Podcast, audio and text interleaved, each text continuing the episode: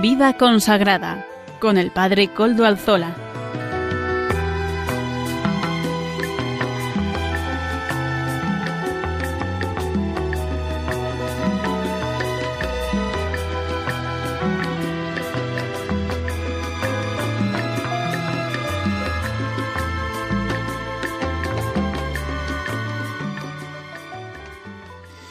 Buenas tardes, hermanos, amigos y oyentes. Hoy es jueves y son las cinco de la tarde, una hora menos en las Islas Canarias.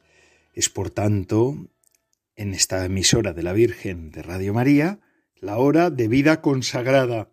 Les saluda con sumo gusto Padre Coldo Alzola, Trinitario, un servidor. Hoy emito desde aquí, desde Algorta, un abrazo a todos los oyentes desde esta localidad costeña de Vizcaya, Algorta, desde la parroquia del Santísimo Redentor, donde me encuentro en este momento. Y también, como siempre ya es habitual entre nosotros, nos encomendamos al comienzo de este programa al Beato Domingo Iturrate, nuestro patrono y protector. Beato Domingo Iturrate ruega por nosotros. Saludo a quienes nos están ayudando en el control en Madrid.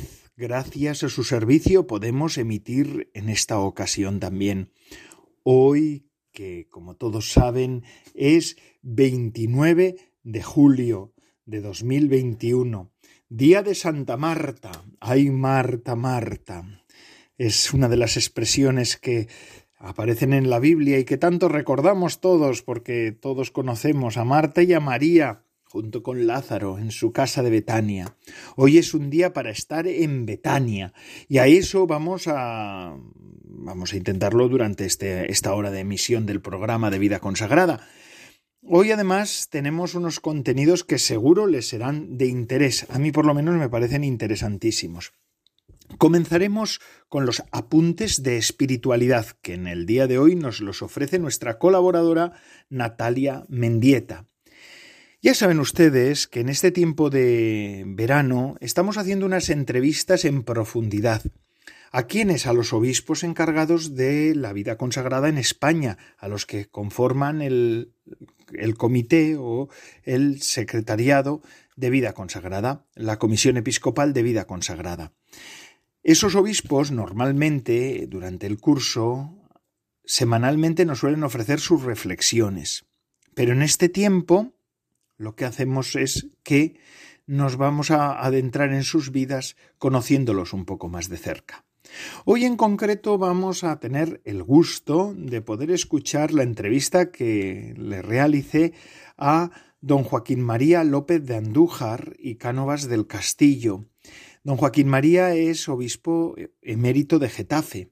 Fue allí mi obispo, la verdad, ya lo escucharán. Y es un hombre bueno y santo, un hombre que merece la pena escucharlo. Es también miembro de la Comisión Episcopal de Vida Consagrada. Así que en breves minutos vamos a escuchar a don Joaquín María López de Andújar en esa entrevista en profundidad. Amaro Villanueva nos seguirá ofreciendo como todas las semanas, música para evangelizar, ese espacio para poder seguir y para poder estar al día. Y también concluiremos, contaremos con la ayuda y con la colaboración de las benedictinas del monasterio de San Benito de Montserrat, con ese comentario de sabor litúrgico que nos ofrecen al final del programa. Así que vamos a estar atentos. Además, no se olviden eh, que ustedes se pueden poner en contacto conmigo por medio del correo electrónico del mismo. Vuelvo a repetirlo para que, por si alguno no lo recuerda, vida consagrada, todo seguido y en minúscula, vida consagrada arroba radiomaria.es. Ustedes pueden escribirme a él y yo mismo les contestaré. Recuerdo también que desde hace unos meses contamos ya años, contamos con nuestro podcast en la web. Ya no suben el nuestro, no lo olviden. Sé que Radio María tiene nueva web, así que una web de una web de lujo, diría yo. Así, una web de lujo. Así que a partir de ahora podrán encontrar nuestros podcasts en esa web de podcast de Radio María. Gracias, Radio María. Y así, sin más dilación, vamos a comenzar con esos apuntes de espiritualidad. En este tiempo de verano también necesitamos recordar que lo importante es lo importante. Y hoy Los recibimos de mano de Natalia Mendieta, nuestra colaboradora. Adelante, Natalia. Buenas tardes, Padre Coldo. Hoy vamos a hablar de la castidad. Castidad significa pureza, integridad, cualidad de estar libre de vicios. San Pablo nos interpela, ¿no sabéis que sois templo de Dios y que el Espíritu de Dios habita en vosotros? La castidad consiste en el dominio de uno mismo, en la capacidad de orientar el instinto sexual al servicio del amor, lo que nos permite superar el propio egoísmo, ser capaces de sacrificarnos por el bien de los demás. En este sentido, está relacionada con la nobleza y la lealtad. Mis deseos quedan supeditados al bien del prójimo no es una negación de la sexualidad, sino al contrario. Reconoce en la sexualidad una potencialidad humana que hay que encauzar dentro de la generosidad. El placer sexual y el amor no son antagónicos, sino al revés.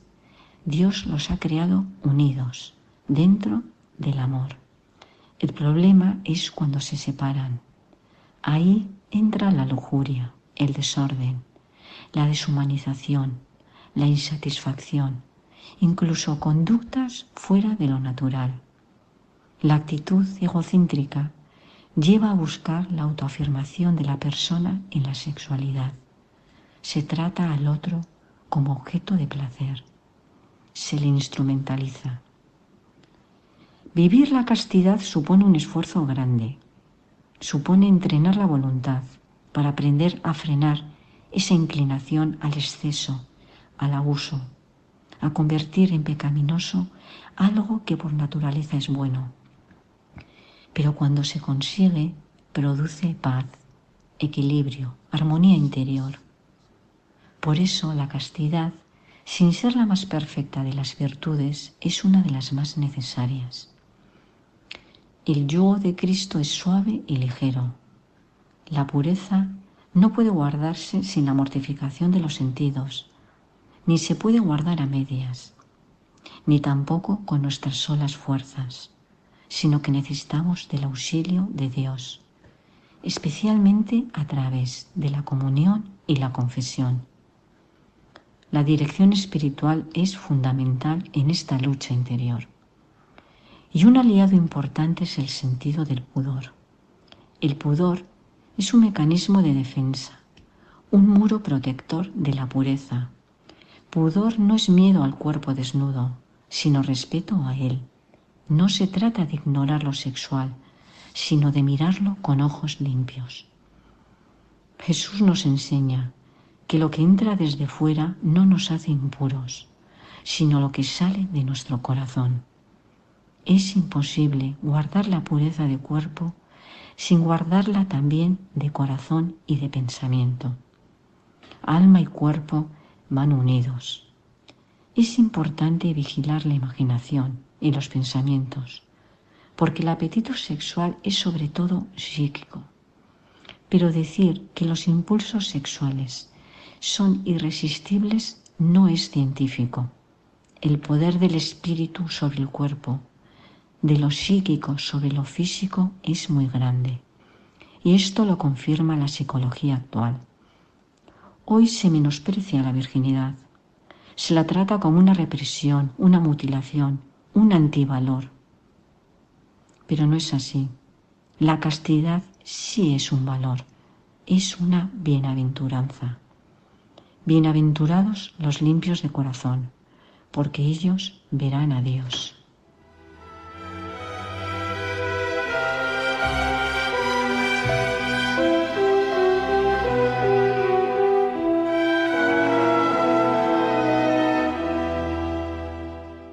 Como les decía al comienzo del programa de vida consagrada en el que estamos, hoy tenemos un invitado de lujo.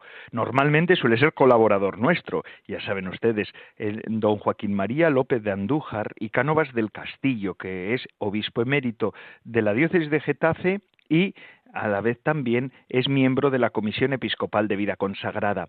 Él ya es veterano en este programa porque lleva más años que yo. Y me decían a mí los, los periodistas de Radio María, me dicen que llevo muchos años, pero él me puso a mí, él fue el que me invitó para que yo participara en este programa. Don Joaquín nació en Madrid en el 13 de septiembre de 1942, mm, de una familia numerosa, estuvo en el Seminario Conciliar de Madrid y fue ordenado en el 68. Además, después de haber hecho varios estudios universitarios, él fue párroco, a la vez también eh, vicario territorial en la Archidiócesis de Madrid-Alcalá, y finalmente colaboró estrechamente con Monseñor Pérez, Pérez y, Fernández Golfín, el primer obispo de Getafe, de la diócesis de Getafe. Eh, él don San Juan Pablo II lo nombró obispo titular de Arcábica y auxiliar de Getafe el 19 de marzo, mire, día de San José, de 2001. Y fue auxiliar hasta que en 2004 eh, murió el obispo titular, don Francisco, y al 29 de octubre de 2004 tuvo, tomó posesión de la diócesis de Getafe ha estado en la Comisión Episcopal de Pastoral, en la Conferencia Episcopal, y ahora ya eh, ha estado desde 2011 en la Comisión de Vida Consagrada.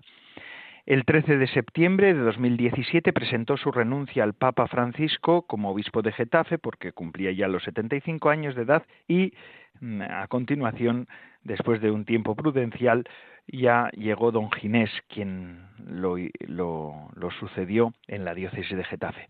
Buenas tardes, don Joaquín, ¿qué tal está? Muy buenas tardes, Coldo. Una vida dilatada ya, ahora nos está hablando desde, desde Getafe, ahora don Joaquín sigue estando en la diócesis de Getafe, en un pueblecito en la Aldehuela, ¿no es así, don Joaquín? Sí, bueno, no es propiamente un pueblecito, la Aldehuela es, es un eh, eh, es una zona donde está un convento de madres carmelitas, pero pertenece al término municipal de Getafe. Que ah, está en pleno campo, al lado de, una urbanización grande que se llama Perales del Río, pero está, está en pleno campo esto. Y, pero pertenece al término de Getafe, que es muy grande, llega casi hasta el río Manzanares, ¿no? Es muy, muy grande. Qué bueno, qué bueno. Así que está ahora con hermanas carmelitas. Eh, por tanto, no ha dejado la vida consagrada, sigue, sigue también sirviendo la vida consagrada en, mil, en las múltiples facetas. Sí, sí, sí, sí, y ahora pues encantado, es una experiencia que estoy encantado de la vida, el poder celebrar todos los días en este convento, es una comunidad ejemplar que fue fundado este convento por la Santa Maravilla de Jesús, fue el último convento que fundó ella y en el que en el que pasó los últimos años de su vida y murió y el sepulcro está aquí. Y, es un lugar muy visitado porque hay muchos devotos de Santa Maravilla, no solo de España, sino de fuera, sobre todo argentinos. Vienen mucho, hay mucha devoción ahí. Y es decir, que es un, lugar retirado, pero al mismo tiempo pues muy visitado. Es un lugar donde la gente busca también silencio. De vez en cuando cae por aquí algún ciclista, porque también hay una ruta de, de un carril bici y, y pasan. Veo algunos que los hay también piadosos entre los ciclistas que pasan a Claro. Y se acercan y, hacen una visita. Qué bueno, qué bueno. Y Santa Maravillas, pues es, es una santaza, ¿verdad? De Madrid, una de estas santas casi contemporánea, pero a la vez una santa que sigue alumbrando. Don Joaquín, pues lo que he dicho al comienzo de la entrevista, usted fue el culpable de que yo esté hoy aquí en Radio María en este programa de vida consagrada. Yo era entonces, estaba en la diócesis de Getafe como religioso, como trinitario en Alcorcón y don Joaquín me llamó para que pudiera colaborar con este con este programa, don Joaquín. Fue una feliz inspiración del Espíritu Santo.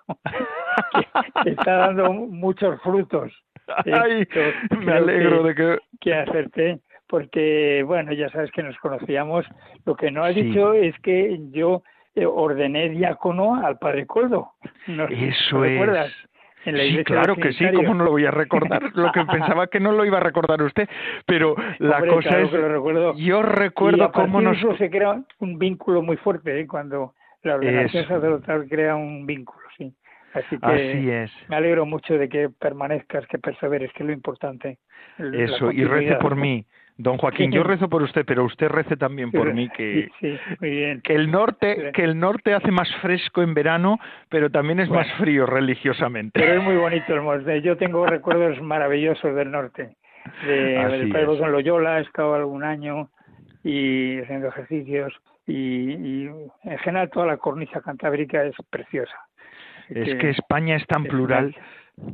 España es tan plural que, que, me decía a mí un profesor de inglés que tenía que España es un continente en sí mismo y es verdad porque es tan plural, ¿verdad?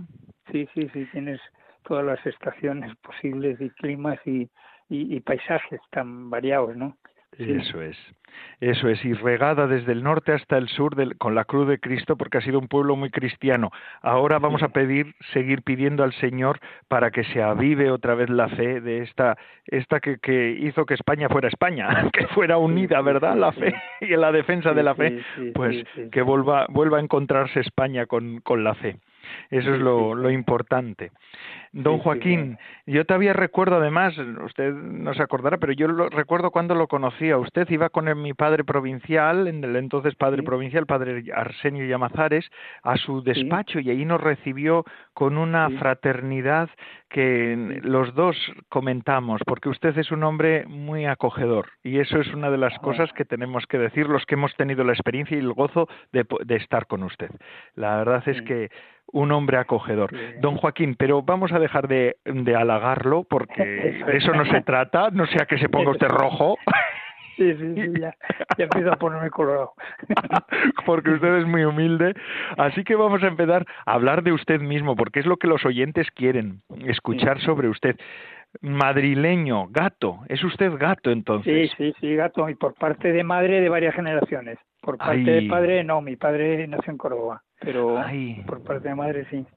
Qué bueno. y, y estudió usted en los jesuitas, si no estoy mal informado.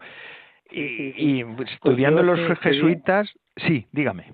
En el, se llama entonces Colegio de Areneros, que después pasó a Chamartín. Entonces el colegio estaba en la calle Alberto Olivera, donde está actualmente en la Universidad de Comillas, tiene algunas facultades, y eso se, se trasladó al colegio cuando yo ya estaba en los últimos cursos, trasladaron a, a, Chamartín y es el actual colegio del recuerdo. Ya, y ahí estuve en ese colegio desde los 8 hasta los 17 años. Es que, Qué bien. Que me dejó una huella muy fuerte en mí.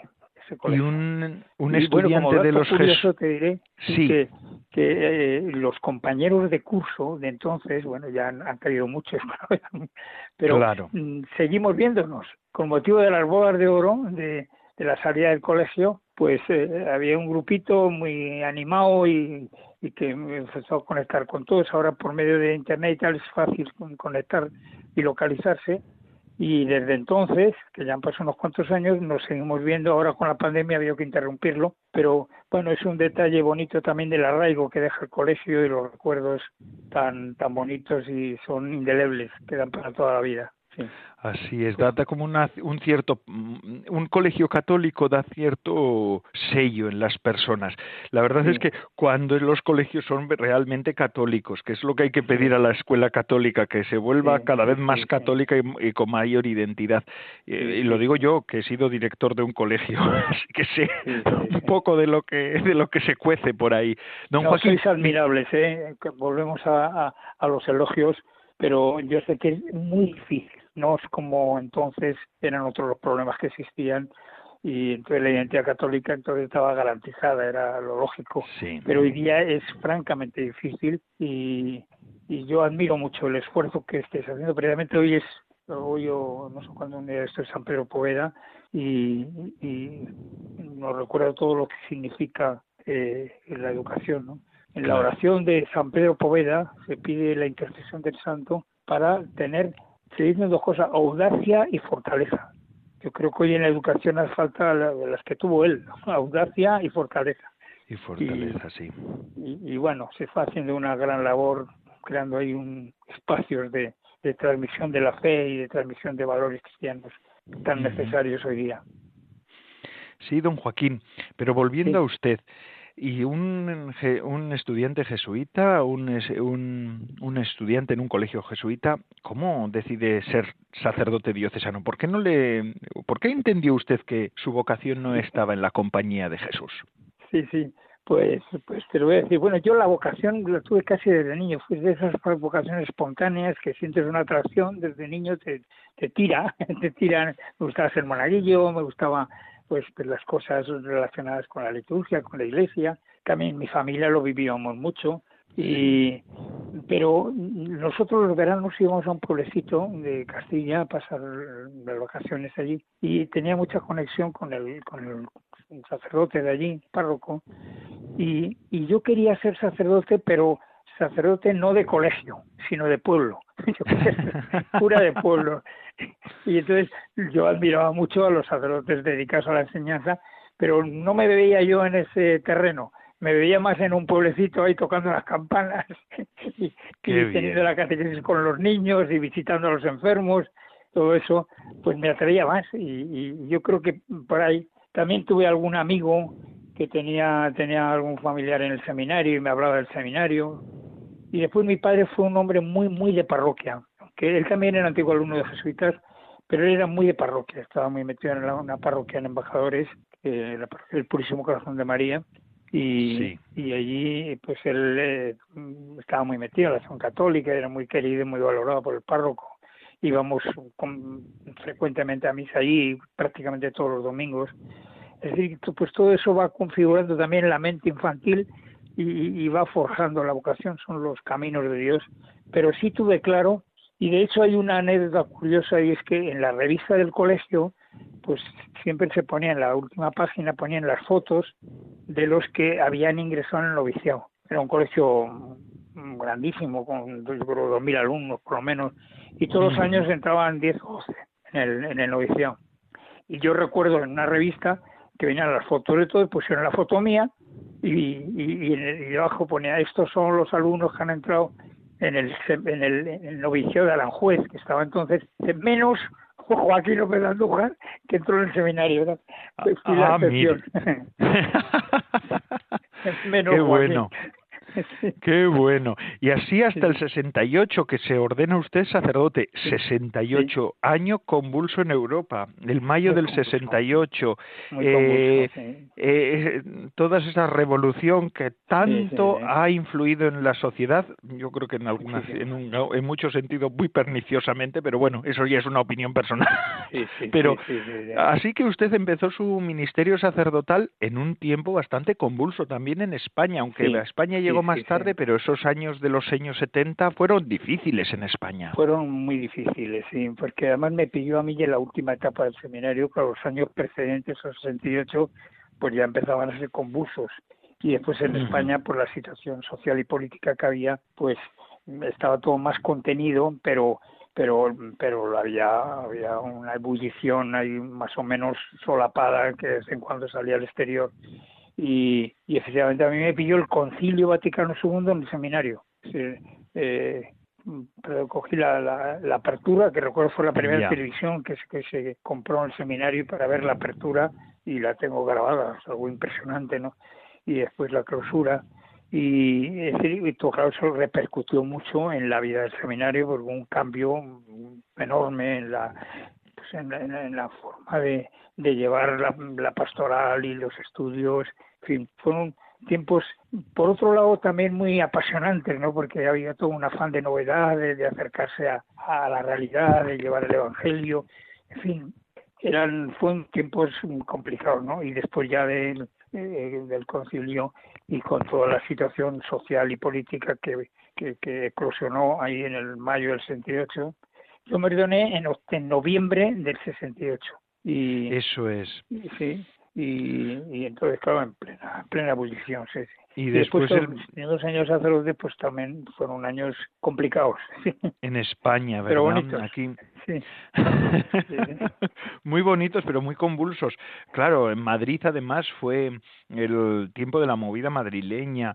Ustedes también. Eso vino posteriormente. La... movida fue ya posterior, yo creo. Mm, en los tiempos del alcalde Tierno Galván Yo creo que esto es, esto es anterior, es otro tipo de movida, sobre todo, claro, que en los últimos años del régimen anterior y entonces había todo un afán de libertad, un deseo de, de, de, democracia, de, y, y creo los únicos espacios que había donde la gente se podía reunir, en fin, sin, sin un excesivo control, eran las iglesias.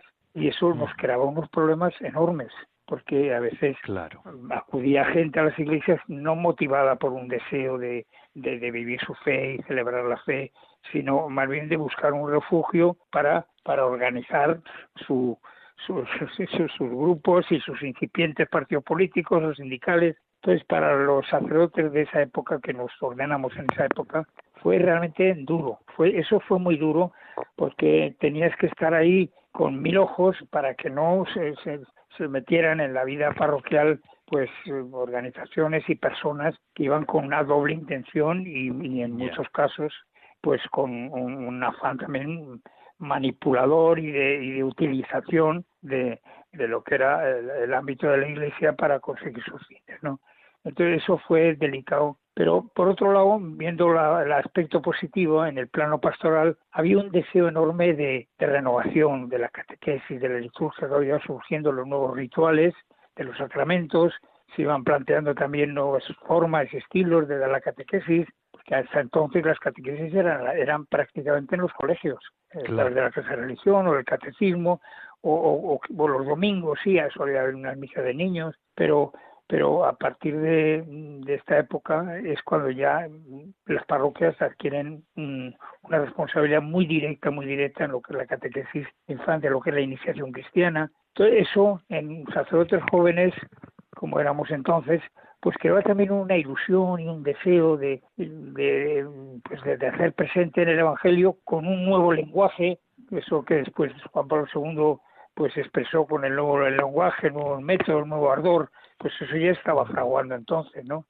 Y yo tuve la suerte enorme y la gracia de Dios, siempre se lo agradeceré, que mi primer párroco fue un hombre excepcional, un hombre bueno, santo, equilibrado, y estábamos en una misma parroquia en el barrio de Tetuán, en Madrid, los que conozcan Madrid, pues era la zona de Franco Rodríguez, la Villa, Villamil, se llama esa zona, y, y estábamos tres sacerdotes, dos jóvenes otro como yo de, de mi mismo curso y el párroco que tenía 20 años más que nosotros. Y, este hombre, el párroco, era un hombre excepcional, equilibrado, de una gran fe, de una gran austeridad en su vida. Y eso, para un sacerdote joven que empieza en un mundo también convulso, donde oyen muchas cosas, y había una contestación también muy fuerte a la jerarquía.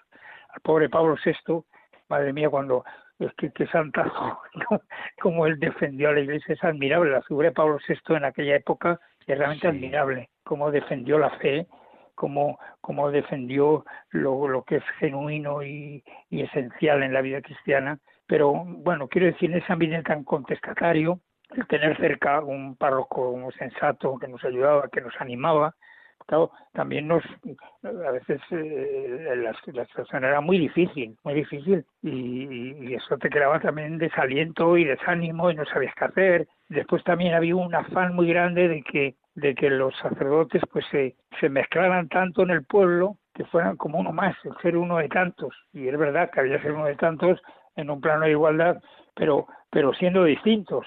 que ahí lo que era la, identidad sacerdotal también se diluía en un afán de, cercanía al pueblo y de diálogo con el mundo, pues también existía el, riesgo de, de, perder tu identidad sacerdotal, ¿no? Claro. Tener al lado en esos momentos personas con ideas claras era muy importante, muy importante. Y equilibrados, ¿verdad? Eso, eso ayuda mucho, mucho a la gente, sí. Mm, don Joaquín, vamos a hacer una breve pausa musical ahora, unos, unos minutitos, va a ser, no va a ser mucho, pero eh, a la gente también les decimos que después de la pausa seguimos con la historia de don Joaquín, que está siendo apasionante, ¿verdad? Así es. Vamos a hacer unos momentitos de música. Pues volvemos otra vez a la entrevista. Estamos con don Joaquín María López de Andújar y Cánovas del Castillo, obispo emérito de Getafe y miembro de la Comisión Episcopal de Vida Consagrada, y en este programa de Vida Consagrada en el que estamos, en el que él también es colaborador habitual. Don Joaquín, habíamos hablado de sus primeros pasos como sacerdote, pero vamos a dar un salto, un salto en el tiempo y ya nos ponemos en la nueva diócesis de Getafe, que en la cual usted también tuvo mucho que ver en su fundación y en su continuación, en la, en la gestación de esa diócesis, ¿verdad? Sí, sí, sí, claro. Pues mira, precisamente este año, el, el, el 12 de octubre, cumplimos 30 años ya de la creación de la diócesis y, yo he tenido también la gracia de Dios de estos esos 30 años desde sus orígenes. Yo estuve mm, casi ya antes de la creación de la diócesis, yo era vicario episcopal en Madrid, vicario territorial. Y entonces teníamos reuniones todos los lunes, lo que llaman el Consejo Episcopal, con el cardenal Suquía, que estaba entonces. Sí. Entonces ahí se fue fraguando también la idea de las nuevas diócesis, que había que dividir Madrid, que era una macrodiócesis.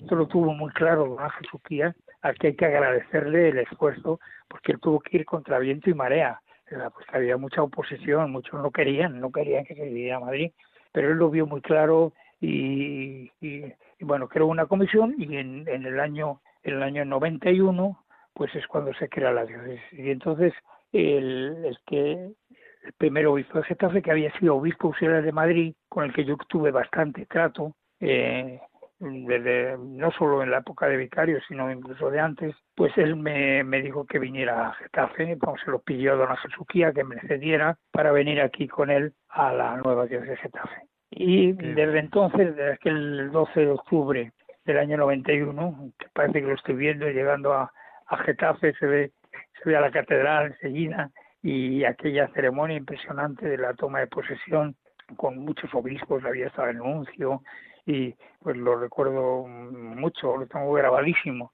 Bueno, y a partir de entonces, pues empezó la creación de la diócesis, que fue una aventura también difícil, pero muy apasionante. Y yo también le agradezco a don Francisco que él confiara en mí. Y bueno, éramos, éramos uña y carne, claro, estábamos muy en contacto permanentemente y había que poner en marcha todo porque allí quedaban las pequeñas infraestructuras de las dos vicarías, porque la nueva diócesis de Getafe cogía dos vicarías completas y parte de otras dos vicarías, que era toda la zona sur de Madrid, desde San Martín de Abel Iglesias, límite con Ávila y con Toledo, hasta Juez, que, que está pues pues al otro extremo, ¿no? Y, y ahí pues no había más que una pequeña oficinita y lo que eran las antiguas delegaciones de las vicarías, pero prácticamente no había nada. Entonces hubo que empezar primero por buscar los locales del nuevo obispado y lo que era más complicado, porque al fin y al cabo, pues eso se, más o menos se encuentra y montar una oficinita, eso es relativamente fácil, ¿no? Lo difícil era movilizar y crear identidad diocesana eso era importantísimo porque además en esa zona sur de Madrid pues había muchos sacerdotes venidos de otras diócesis. Una época con, con la inmigración, pues muchos sacerdotes vinieron también acompañando a sus familias o venían, venían a estudiar a Madrid y después se quedaban. Y bueno, y la diócesis de lo que correspondía a la diócesis de Getafe, pues era eh, el, clero era muy variopinto, había de, de todos los estilos, ¿no? Y el trabajo inicial fundamental era crear una verdadera comunión entre los sacerdotes y los religiosos, que también los religiosos hicieron una labor importantísima, entre ellos los trinitarios, que es respondiendo a una llamada que hizo el obispo de, evangelización de la zona sur de Madrid, pues muchos religiosos pusieron sus colegios y, y, crearon parroquias en el sur de Madrid. Creo que los trinitarios fueron pioneros, fueron Alcorcón cuando estaba entonces en plena expansión Alcorcón y pusieron los trinitarios y las trinitarias. Y bueno, pero a eso había que darle también unidad, unidad diocesana. Y se fue consiguiendo poco a poco. Es decir, que yo creo que es el gran esfuerzo. Don Francisco tenía en la cabeza dos ideas importantísimas. Una era la de los, del seminario. Tenía que haber un buen seminario y formar sacerdotes porque había que pensar a largo plazo. Es decir, los que realmente tendrían identidad diocesana, como como lo estamos viendo ahora, que gracias a Dios yo creo que eso se ha conseguido y con creces, ¿no? Pero ha sido por los sacerdotes que ya se han ido ordenando, han sido, se han ido formando en el nuevo seminario de Getafe. Claro, y él puso un esfuerzo enorme, sí, ayudado por, por don Rafael Fornoza, que era el rector del seminario, actual, actual obispo de Cádiz, y, Y después la segunda cosa que él veía es que había muchos barrios nuevos eh, y, y, que barrios inmensos, de 10, 15 mil habitantes o más, que no tenían parroquia. Entonces fue la creación de parroquias, se crearon muchísimas parroquias haciendo un esfuerzo enorme de todo tipo. ¿no? Y, y yo creo que estas dos cosas, la creación de parroquias y, y, la, la, formación de un clero ya, pues, mm, digamos, renovado, identificado con la propia diócesis, mm, han hecho posible el que la diócesis al cabo de los años pues vaya adquiriendo la entidad que actualmente tiene. Y bueno, yo estuve sí, muy presente en todas estas cosas. ¿no? Claro, primero como vicario general y luego como obispo obispo auxiliar. Exacto. Sí, sí, sí. Y, y yo fue supongo vicario general, sí. y, y Sí. después obispo auxiliar también eh, co- Sí. de la co- junto con don Francisco, su obispo auxiliar. Y yo supongo que mm, también entre los días más dolorosos de su di- vida habrá sido la noticia repentina de la muerte repentina de don Francisco, ¿verdad? Eso fue Eso un mazazo, des- porque descolocaría sí, toda la diócesis, porque claro, uno Claro. se hace planes y el Señor Claro, se encarga de quitárselos a uno de la cabeza. Claro, claro, no, fue más fue tremendo porque, porque fue inesperado, porque él estaba relativamente bien. Yo estuve con él la víspera de su fallecimiento, pues estuve con él en el hospital viendo a un pues a un director de Cáritas que pues falleció también y y claro, pues yo me enteré por la noche, por la noche, serían las 10 de la noche así, me llaman del hospital el, el capellán y, y me dice, en este momento ha salido una UBI móvil para el Cerro de los Ángeles. No sé quién es, no sé con qué motivo, pero entonces, pues yo claro, tampoco sabía, y lo que menos me voy a imaginar es que fuera don Francisco. Intenté llamar para que me lo dijeran, no, no me dieron noticia como era lógico, no podían informar, entonces ya cogí el coche y subí, me fui al cerro, yo vivía en Getafe y, y me encontré el panorama. Y entonces fue un, más fue, además tuvo un impacto muy fuerte en, en todo, no solamente en, en el ámbito, digamos, eclesial, sino en el ámbito civil también, don Francisco tenía mucho contacto con los ayuntamientos, con motivo de la creación de nuevas parroquias había que negociar con los ayuntamientos, pues eh, espacios y parcelas donde construir las parroquias, y, él tenía un, pues, tenía una simpatía natural también y una capacidad de, empatía y de diálogo muy grande y les impresionó mucho. Y de hecho vamos el, cerro de los ángeles que por otro lado estaba la, la, la catedral en obras o sea que hubo que hacerlo todo en el cerro de los ángeles en la basílica. Y yo recuerdo que estaba lleno de coronas de, de había gente de todas partes de ayuntamientos de asociaciones de fieles de parroquias. Algo fue muy impresionante. Vinieron muchos obispos para, para el entierro y después la, la inhumación que fue en, en la allí mismo y ahí sigue en, el, en la ermita. Cerro de los Ángeles, la ermita de la Virgen, ahí está su sepultura. Y entonces de pues me, me, me encontré encima el mismo día que falleció, claro, yo me puse en contacto con la anunciatura y la anunciatura me dijo, el nuncio me dijo, inmediatamente convoque al colegio de consultores, porque tienen que nombrar al administrador diocesano. Que hubo unas horas, muy poquitas horas de vacío de poder, podemos decir. Y efectivamente, estando don Francisco de Cuerpo presente, convoqué al consejo, colegio de consultores y me eligieron a mí como administrador diocesano y bueno y a partir de ese momento hasta mi, mi renuncia pues pues he estado llevando sobre mis hombros esta carga dulce de la diócesis de Getafe no Sí. pero fueron Además, momentos muy muy duros desde el punto de vista afectivo porque había una Sí. relación pues muy buena y de mucho cariño recíproco y después la responsabilidad que se me venía encima pero tengo que decir que la respuesta de la diócesis y de los sacerdotes en concreto y de las comunidades religiosas fue admirable, de, de, de apoyo, de cercanía, de colaboración, que no me ha faltado nunca. O sea, yo tengo que estar agradecidísimo. Uno de los descubrimientos que uno hace cuando te hacen obispo es el descubrir la riqueza inmensa de la vida consagrada. Porque cuando eres presbítero, estás en tu parroquia y en las tareas ordinarias que se le encomiendan a un párroco, estás muy, muy absorbido, digamos, por, y, y, bueno, si tienes la suerte de tener una comunidad religiosa en tu parroquia, pues hay una relación directa, pero si no, sobre todo el conjunto no lo ves. Pero siendo obispo es admirable los, la riqueza de carismas, carismas algunos, algunos ya con una tradición de siglos, como han ido arraigando en la iglesia, las obras que han ido realizando, el bien, el enriquecimiento que supone para la Iglesia la vida consagrada y cuando hay una conexión, una verdadera comunión entre entre la, el, el sacerdote diocesanos, los laicos, con sus asociaciones de fieles y con sus, sus grupos apostólicos y la vida consagrada, pues eso supone una fuerza inmensa, ¿no?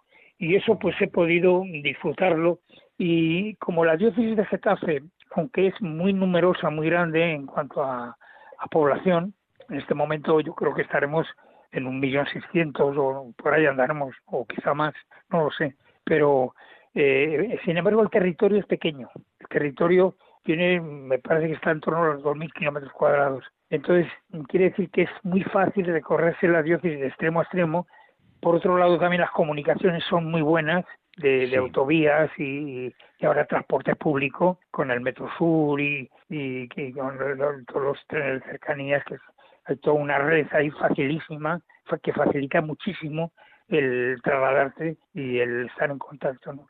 Entonces es una diócesis muy rica en gente, en actividades, en, en carismas, pero al mismo tiempo es cercana por esta cercanía física y porque eso permite que el contacto sea más, más permanente. Y, y, por otro lado, una cosa que yo he agradecido mucho y para mí ha sido de lo más gratificante siempre, y creo que lo es para todos los obispos, es la visita pastoral. Entonces, desde el primer momento ya con don Francisco iniciamos la visita pastoral y yo la acompañé ya como obispo auxiliar, pero pues yo lo continué y he dado casi dos vueltas a la diócesis, porque estaba la visita pastoral se dedica a cada parroquia una semana entera. Entonces tienes oportunidad de reunirte con todo tipo de grupos de gente, con niños, con jóvenes, con con las distintas actividades de caritas, de catequesis, etcétera, y eso mm, crea una, una cercanía y un contacto además también afectivo. Eso era, mm, a mí me, me, me, emocionaba, yo porque además me hacía revivir mi época de, de, párroco, cuando, claro, sí, catequesis con los niños, por ejemplo, yo no, siendo y siendo vicario no tenía, y, y con la visita pastoral volví a recuperar todo eso. Además es una diócesis, la de, decir. Claro, la de la de Getafe, yo lo digo por experiencia propia, una diócesis por una parte muy deliciosa, porque es una diócesis joven, muy dinámica, muy, muy dinámica. Supongo que para un obispo un poco agotadora, porque es casi, casi hiperactiva, porque es al, haber un clero de más joven, eh, muy entregado. Yo es una de las cosas que, que diría, lo han hecho ustedes muy bien, han, han caminado, han, han, han hecho buena, buena tarea. Don Joaquín puede estar satisfecho de su, de su vida, de su ministerio episcopal allí en, en Getafe porque siendo difícil, porque ahora no es fácil en ningún sitio la evangelización, bueno, yo creo que nunca habrá sido, pero ahora menos que en otras épocas, si se puede decir, pero, mm, pero vamos, sí, es una de las cosas que, que uno percibe cuando uno llega a Getafe. Y lo que dice usted también, le voy a decir, aquí lo digo de en las ondas, ¿verdad? La cercanía en la diócesis. En otros lugares, pues igual la estructura eclesial es mucho más fuerte, más férrea, de más años pero ahí es como más, más cercana. Uno llegaba al obispado y se podía, y se encontraba con don Joaquín. se podía encontrar, no había casi barreras para poder llegar a, a los despachos y poder hablar con don Joaquín, hombre, siendo sacerdote, quiero decir. Pero mm, todo era, era humilde, el obispado mismo es un edificio de un antiguo colegio, es verdaderamente se lo cuente todo. Es, es una cosa que habla de una iglesia pues en salida. La verdad es que la diócesis de Getafe es una iglesia en salida. Estupendo, don Joaquín. Hay que darle gracias a Dios y sobre todo, pues por ejemplo, la experiencia con en la pasada juventud se han hecho cosas muy bonitas y, después después la jornada mundial que tuvimos en Madrid, pues la, la vivió Getafe muy intensamente y participó muy activamente, ¿no? Y, y después, en fin, las actividades que se han venido realizando, pues, pues han sido, yo creo que, que muy, muy consoladoras. Y yo voy viendo ahora que eso me da mucha alegría, matrimonios que se han ido fraguando, matrimonios cristianos, ya con, niños, ya que van creciendo, que se conocieron pues a través de actividades diocesanas. yo creo que es la mejor manera de relacionarse a los jóvenes en cosas de este tipo. porque, claro, ahí se juntan jóvenes que, que buscan lo mismo, que tienen una fe y que han vivido una experiencia eclesial también positiva, y eso intentan reproducirlo después ellos en su vida familiar y con sus hijos. Entonces ya van haciendo eso, me da mucha alegría, ¿no? Cuando veo algunos, ya casi no los conozco, ¿no? Porque fíjate, en 30 años las cosas que pasan, ¿no? Ya, pero algunos que conocí de jóvenes ahora ya son abuelos, ¿no? y, y otros que conocí de niños, pues ahora tienen niños pequeños y, es muy bonito, sí, sí. Qué bien. yo creo que, que Dios ha derramado ahí muchas gracias y no sufrimientos, porque eso es inherente, eso forma parte también de la vida, es el misterio pascual, es el morir para vivir. Son esas paradojas evangélicas, pero, pero que, que ves que, que, que dan unos frutos admirables ¿no? cuando se, se viven de verdad. Sí, sí. Así es, don Joaquín. Tenemos que acabar. Se nos ha ido el tiempo volando, porque hablando tan con usted se puede hablar con tranquilidad y con gusto. Es un gusto hablar con usted. Yo, pero antes de despedirme o para despedirme, me gustaría recordar una estampa de don Joaquín que lo he visto yo en una en una peregrinación de jóvenes. Don Joaquín con la estola vestido de pantalón con el clériman, pero de pantalón con la estola confesando en el camino a jóvenes, ¿verdad? Don Joaquín, un pastor que huela oveja, que diría nuestro Papa Francisco. No, no diga nada, porque ya sé que a usted le costará que le diga yo esto, pero yo lo digo, porque como ahora el dueño del micrófono soy yo, lo puedo decir. Don Joaquín, muchísimas gracias por haber sido pastor de Getafe, por haberme ordenado de diácono. Se lo agradeceré. Yo siempre rezo por usted, ¿eh? así que usted rece también por nosotros. Y ahora, pues tiene usted un montón de intercesores, porque todos los oyentes, a partir de hoy, con más afecto, quizá, que el que han podido tener hasta ahora, porque conocerle de cerca, pues siempre ayuda a eso, eh, van a rezar por usted, don Joaquín. Y feliz, pues feliz vida ahora con las hermanas. Muy grande para todo el equipo también de Radio María. Muchísimas gracias. don Joaquín. Y así nosotros continuamos con nuestro programa. Vamos a seguir ahora con Música para Evangelizar, de Amaro Villanueva.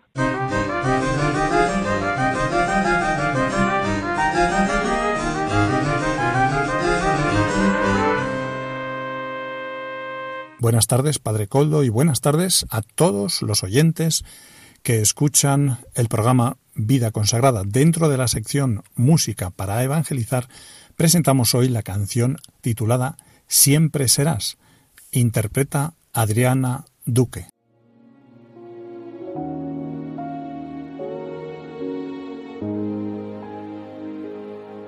De los brazos de un valiente está prendida mi mano, es su fe inquebrantable, su palabra es un legado. Como novios nos amamos envía flores de regalo. Dice que soy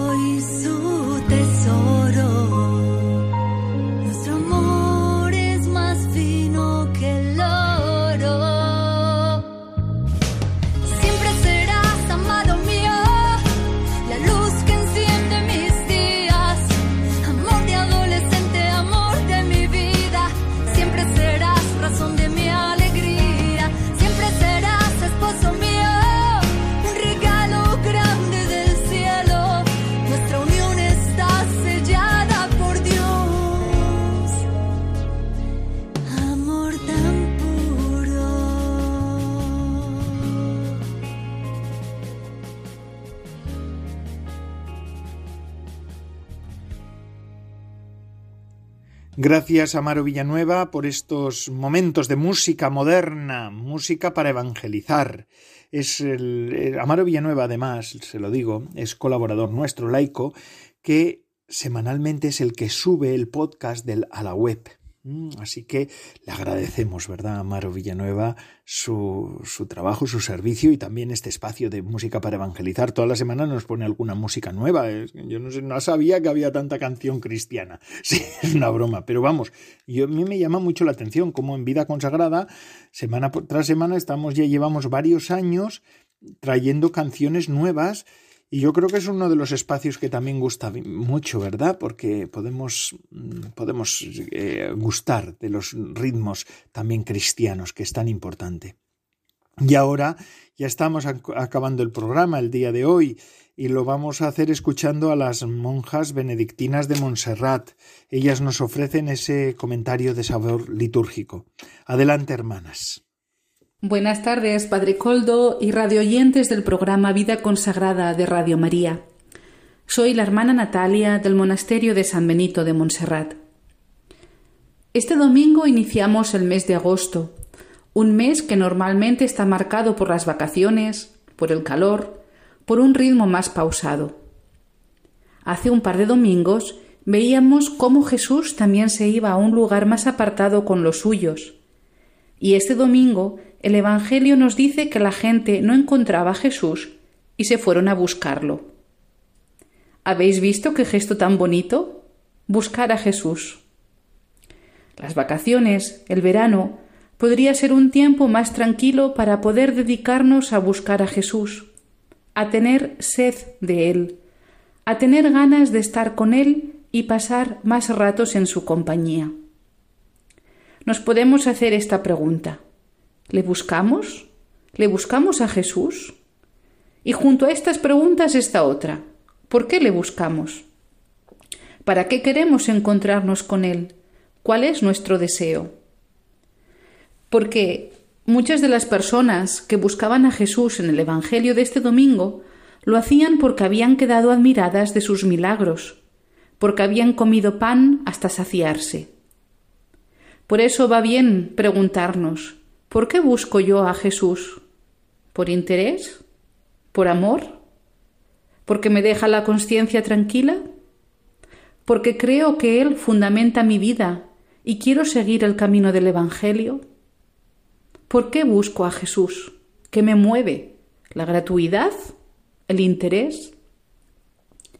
No debemos tener miedo a preguntarnos estas cosas, y menos miedo aún a las respuestas que podamos dar. Aunque nos encontremos con respuestas interesadas y que quizás no nos gusten, no pasa nada. Es bueno darnos cuenta de ellas para poder darles otra orientación. La vida es un camino constante de crecimiento y conversión, y solo partiendo de la autenticidad de nuestro corazón podremos ir configurándolo más y más a la voluntad de Dios.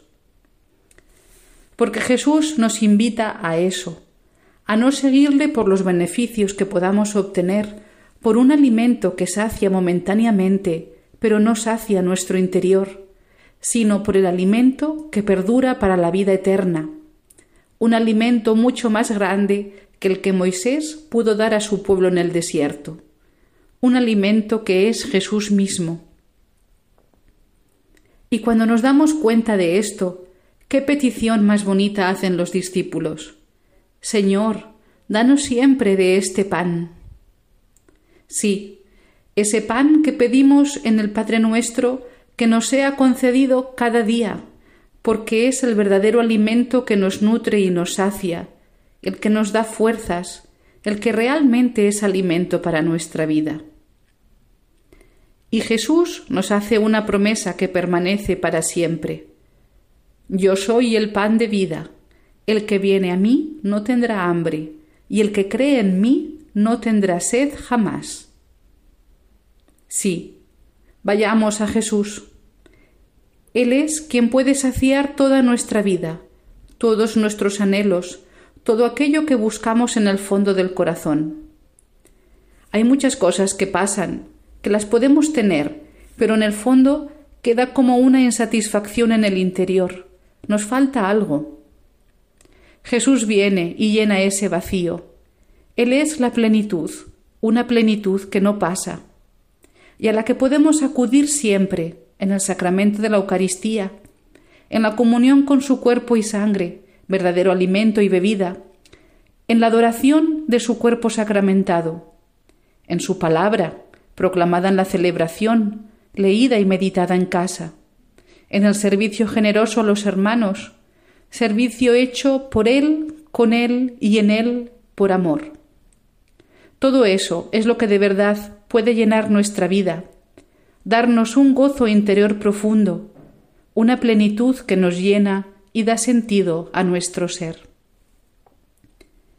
Y permitidme un apunte de otra fiesta importante que viviremos durante la próxima semana. El día 6 de agosto celebraremos la fiesta de la Transfiguración una fiesta muy querida en el mundo monástico por su simbología y contenido. Jesús coge a sus discípulos amados, a nosotros, y nos lleva a una montaña alta, símbolo de la trascendencia, del lugar sagrado.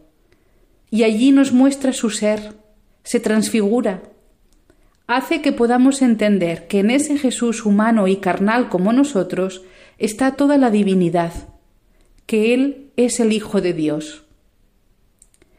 Yo no sé cómo fue esa transfiguración, pero lo que sí que sé es que todos podemos vivir momentos de transfiguración, momentos de plenitud como el que nos habla el Evangelio de este domingo, momentos en los que nuestra mirada se llena de la mirada de Dios para ver en toda persona, en todo hermano y hermana, en toda la creación, la huella admirable de la presencia divina que hace que todo esté marcado por el sello del amor de Dios y de su bondad.